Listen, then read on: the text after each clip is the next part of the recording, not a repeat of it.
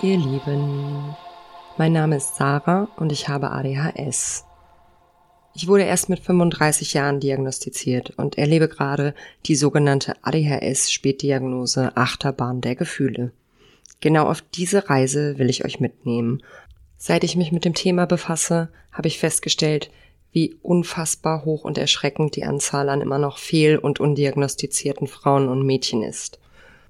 Deshalb mache ich es mir zur Aufgabe, für Bewusstsein und Aufmerksamkeit zu sorgen, endlich mit dem Stigma aufzuräumen und meine Geschichte zu teilen, in der Hoffnung, dass ich damit dem einen oder anderen helfen kann.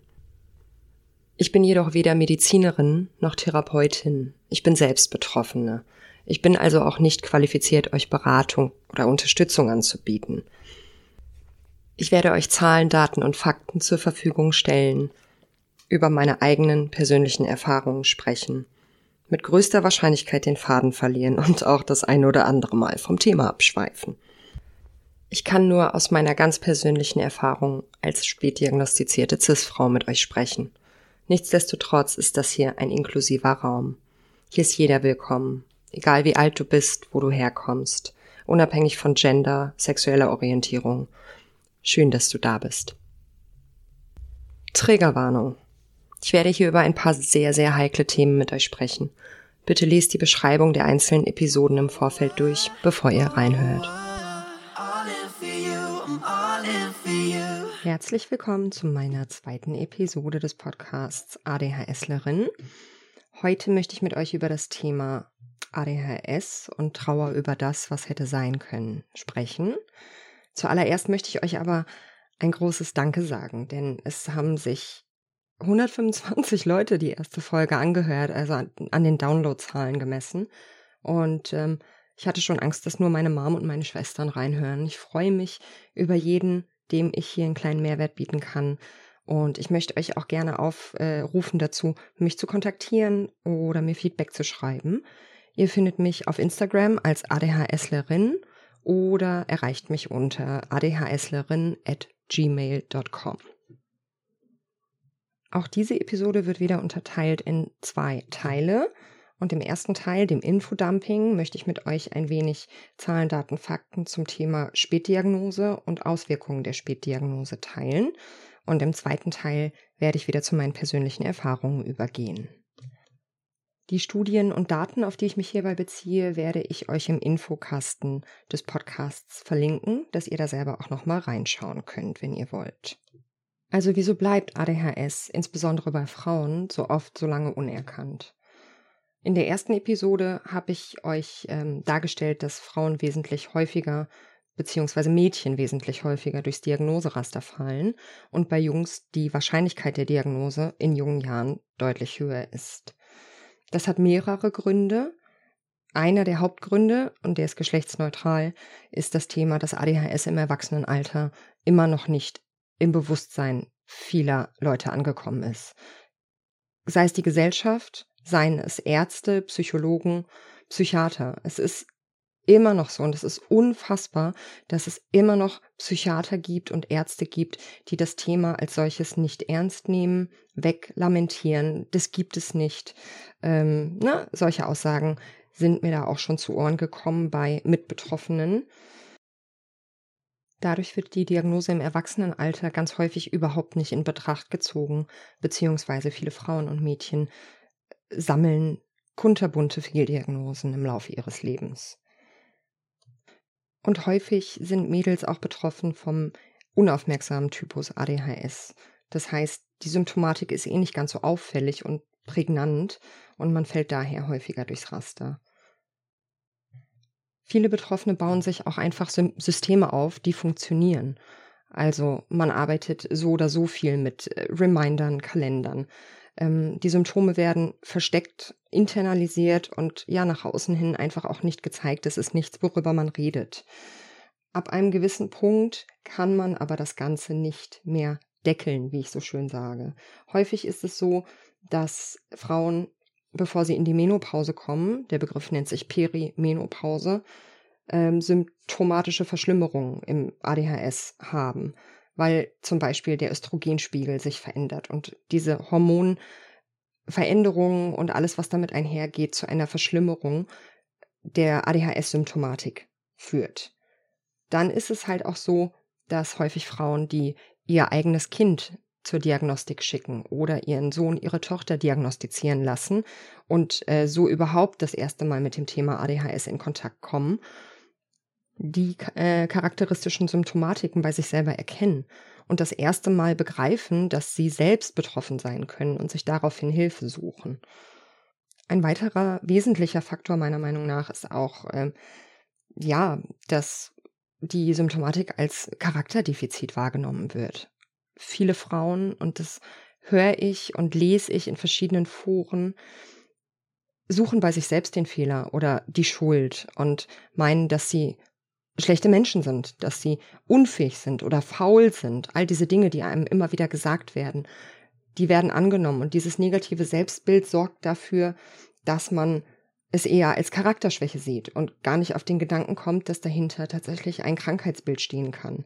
Zumal ADHS auch häufig genetisch ist. Das heißt, es wird vererbt. Also die Wahrscheinlichkeit, dass die Familie selbst von ADHS betroffen ist oder teils betroffen ist, ist sehr hoch. Und in dem Fall müsst ihr euch vorstellen, ja, wenn dir als Kind auffällt, dass, dass du Probleme hast und Schwierigkeiten hast, dir aber gesagt wird, ja, das ist die gleiche Charaktereigenschaft, das hat Papa auch. Ach, das ist ganz normal. Ähm, Mama tickt genauso wie du. Oder du merkst, dass deine Geschwister gleich sind. Oder pipapo, ich glaube, ihr wisst, worauf ich hinaus will. Ne? Es macht es schwieriger im Mikrokosmos, den du hast als Kind, zu begreifen, dass da noch tiefer was liegt, dass da vielleicht eine Störung dem zugrunde liegt. Du akzeptierst dich und deine Wahrnehmung als real und wertest vielleicht und sagst, okay, dann bin ich nicht richtig oder bin falsch oder bin faul. Und da kommen wir auch schon direkt zu den Auswirkungen der späten Diagnose. Unter anderem dieses Gefühl der Überforderung. Permanente Überforderung, die man nicht begründen kann. Es fehlt ja die Krankheitseinsicht bzw. die Diagnose. Die Verantwortung für Probleme wird insbesondere bei Frauen eher halt bei sich selbst gesucht, wie ich gerade schon gesagt habe. Das führt dazu, dass dieses negative Selbstbild verinnerlicht wird und man ja ein sehr großes Selbstwertproblem entwickelt. Dann gibt es Komorbiditäten, also Begleiterkrankungen. Manche von denen sind genetischer Natur, viele und insbesondere bei der späten Diagnose wären aber vermeidbar. Es gibt zum Beispiel Begleiterkrankungen wie Depressionen oder Sucht, Dinge, die vermeidbar wären, die aber entstehen, weil der Betroffene nicht weiß, dass er ADHS hat und versucht, sich selbst zu helfen. Also Sucht auch in dem Sinne der Selbst- und Eigenmedikation ist ein ganz großes Thema. Depressionen, weil man nicht versteht, warum man selbst anders ist, dass man sich selbst aufgrund der, des negativen Selbstbildes äh, selbst im Weg steht und äh, ja nicht freundlich und akzeptierend im Umgang mit sich selbst ist. Auf Dauer entwickeln sich auch Probleme und Schwierigkeiten im sozialen Miteinander, also Probleme in der Familie, mit den Kindern, im Job, mit Freunden.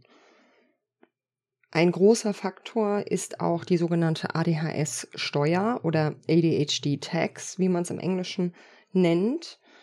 Das sind alle finanziellen Belastungen oder auch Schulden oder ähnlich, die sich anhäufen ähm, aufgrund von nicht behandeltem ADHS oder nicht richtigem Umgang mit der eigenen Impulsivität. Also es kann zum Beispiel sein, dass man ähm, impulsive Entscheidungen trifft. Impulskäufe können das zum Teil sein. Es können aber auch Verzugskosten sein, wie zum Beispiel Parktickets, die man einfach vergisst zu bezahlen oder Strafen oder tatsächlich sogar Mahnungen oder ähnliche Dinge, weil man zu dem Zeitpunkt nicht die Fähigkeit und Möglichkeit hat, ähm, exekutive Dysfunktion. Also, dass man es nicht schafft, um sich, die, sich um die Dinge zeitnah zu kümmern. Oder auch Dinge wie ja, hohe Lebensmittelkosten, weil man häufig überfordert ist mit Job und Alltag und daraufhin dann Essen bestellt, obwohl eigentlich Lebensmittel im Kühlschrank sind. Oder man vergisst, dass man diese Lebensmittel hat und sie schlecht werden. Oder, oder, oder, oder. Also da gibt's ganz viele Dinge, die dazu beisteuern. Grundsätzlich sind Finanzen ein großes, großes Thema. Es hat aber auch gesellschaftliche und akademische Folgen, wenn ADHS nicht rechtzeitig erkannt und behandelt wird. Da gibt's wirklich viele Studien zu. Ich habe euch äh, im späteren Verlauf noch mal ein paar dazu rausgesucht. Also es gibt wirklich wissenschaftliche Untersuchungen dazu, dass Menschen mit nicht diagnostiziertem oder spät diagnostizierten ADHS wahrscheinlicher keinen Schulabschluss machen, wahrscheinlicher keine Ausbildung machen, wahrscheinlicher ihr Studium abbrechen, mit großer Wahrscheinlichkeit weniger Geld verdienen als neurotypische Menschen oder auch als Menschen, die im, in jungen Jahren schon ihre Diagnose erhalten haben. Was mich allerdings wirklich, wirklich aus den Latschen gehauen hat, entschuldigt die Ausdrucksweise, aber ich war baff. Ähm, es gibt Untersuchungen zur Sterblichkeitsrate und da kam zum Beispiel im Jahr 2019 raus, dass ADHSler ein neunfach höheres Selbstmordrisiko haben. Die Sterblichkeitsrate wurde untersucht und die allgemeine Sterblichkeit liegt bei 5,85 Prozent im Vergleich zu 2,1 Prozent. Also sie ist dreimal höher bei ADHS-Lern im Vergleich zu neurotypischen. Ja, woran liegt sowas? Da können Unfälle mit reinzählen, allgemein riskante Teilnahme am Straßenverkehr, impulsives, aber auch risikoreiches Verhalten, Dinge, die wir ADHSlerInnen tun, die neurotypische Menschen nicht tun würden. Komorbiditäten wie Depressionen, Sucht, aber auch Essstörungen und auch zum Teil daraus resultierende äh, Krankheiten wie Diabetes zum Beispiel, ähm, Rauchen, Angststörungen, Herz-Kreislauf-Störungen und Selbstmord. Das sind alles Gründe, die die Sterblichkeit erhöhen. Dazu ist wichtig zu sagen, dass die Sterblichkeit bei früh diagnostizierten ADHS-Lern deutlich geringer ist als bei spätdiagnostizierten. Gerade die Suizidrate bei spätdiagnostizierten ADHS-Lern ist dreimal höher als bei früh diagnostizierten ADHSlerinnen. Nur damit ihr euch eine Vorstellung davon machen könnt, mit wie viel Leidensdruck und mit wie viel emotionalem Ballast das einhergeht, über sich selbst diese Dinge nicht zu wissen. Ein weiterer großer Punkt, der untersucht wurde in einer schwedischen Studie, ist, dass es eine sechsmal höhere Wahrscheinlichkeit gibt, bei ADHSlerInnen, also bei Frauen und Mädchen, äh, zu Schwangerschaften im Teenageralter zu tendieren, sprich Frühschwangerschaften, Kindsschwangerschaften, sechsmal höher als bei neurotypischen. So viel jetzt erstmal zum Infodumping und im nächsten Teil werde ich euch ein bisschen über meine persönlichen Erfahrungen erzählen.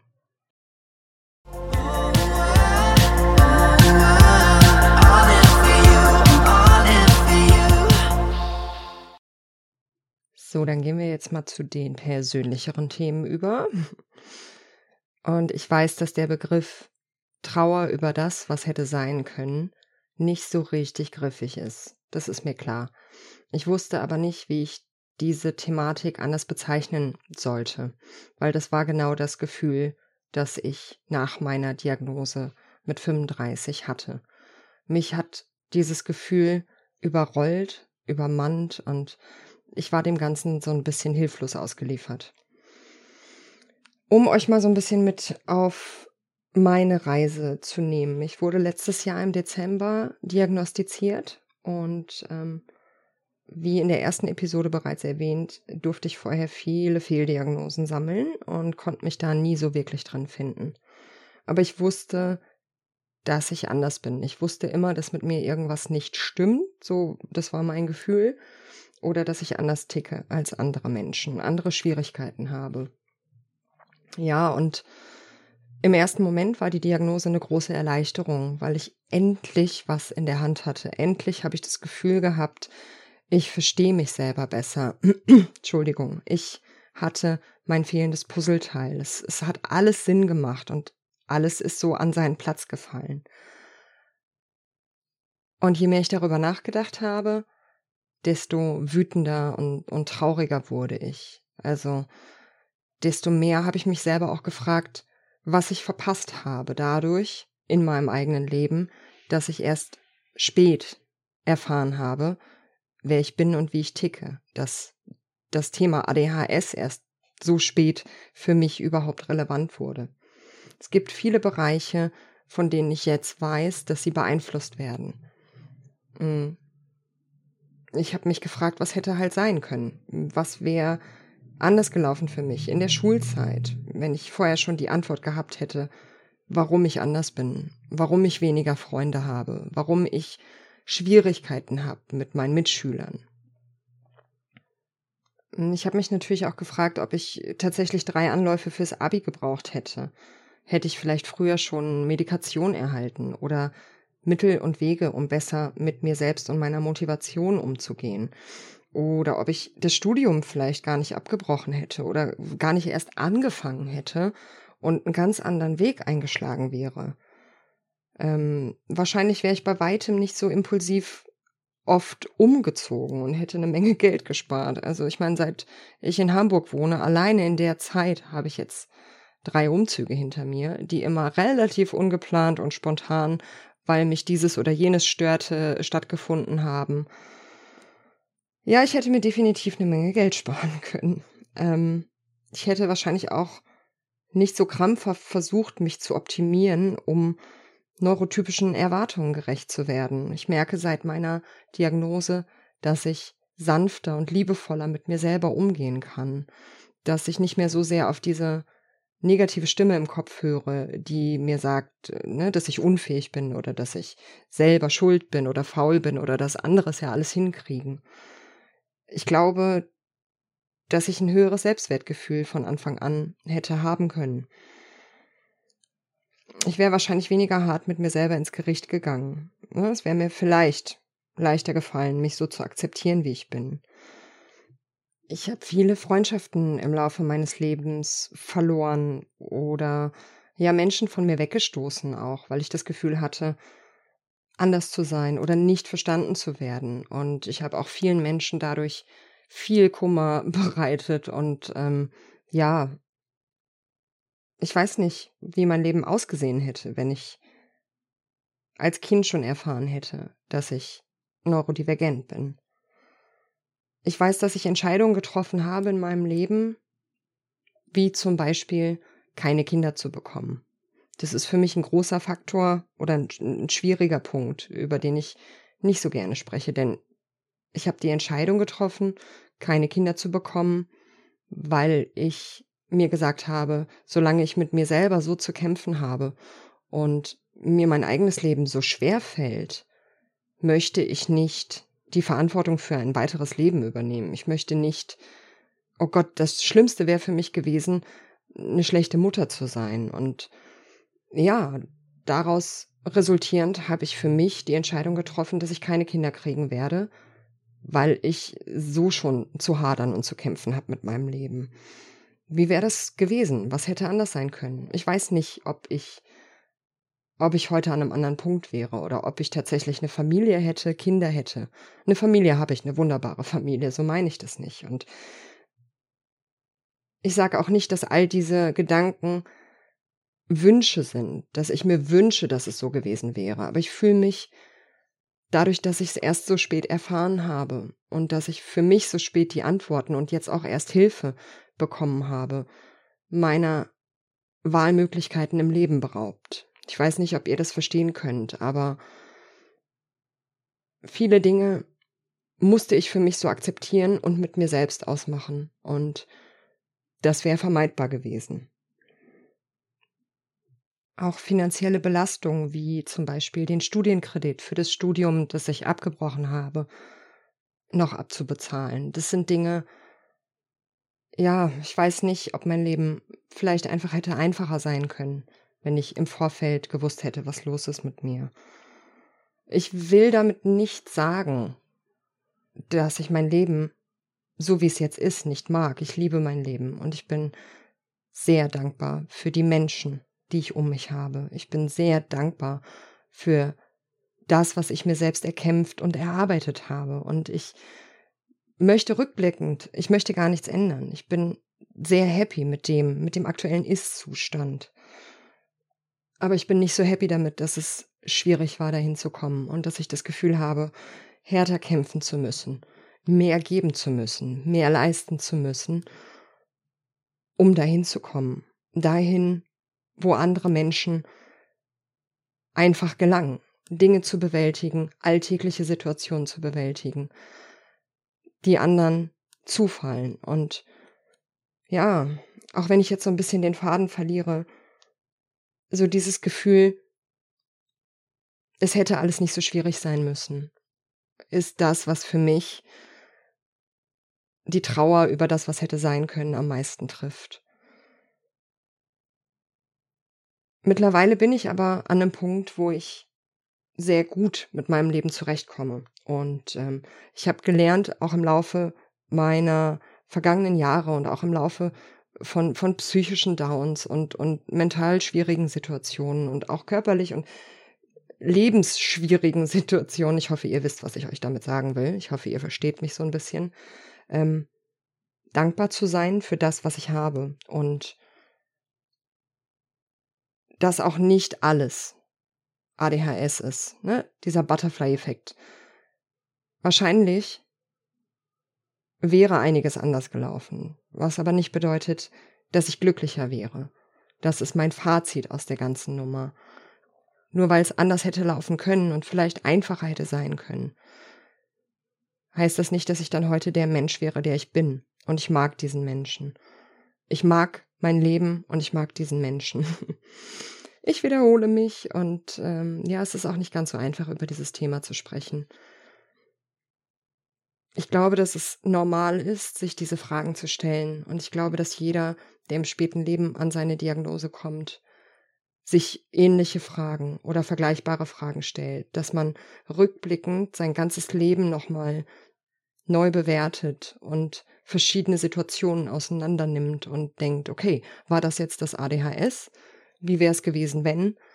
Ich bin dankbar, dass ich es jetzt weiß und ich bin mehr als dankbar, dass ich ähm, jetzt mir selber helfen kann und Hilfe angeboten bekomme und die Möglichkeit habe, das Beste aus dem Zustand jetzt und aus, aus der jetzigen Situation zu machen.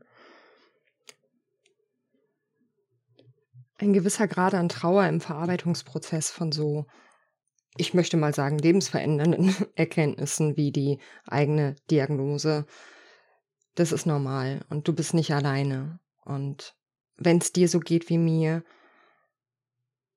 geh nicht zu tief da rein, denn man kann sich stundenlang, tagelang, wochenlang in diesem Gefühl der Traurigkeit und des Verlustes wälzen. Aber es hilft dir nichts. Und wenn du dich fragst, was anders gewesen wäre, hättest du die Diagnose früher bekommen, dann frag dich doch, was du jetzt mit deiner Diagnose machen kannst und was du jetzt daraus ziehen kannst, dass du weißt, worum es geht und dass du um dich selber und ja, deine, deine Fähigkeiten und auch deine Schwierigkeiten weißt. Nutz diese Dinge für dich und mach was draus. Ich versuch's mit diesem Podcast. Mal schauen, ob es dem einen oder anderen hilft. In diesem Sinne, danke fürs Zuhören und wir hören uns in zwei Wochen wieder.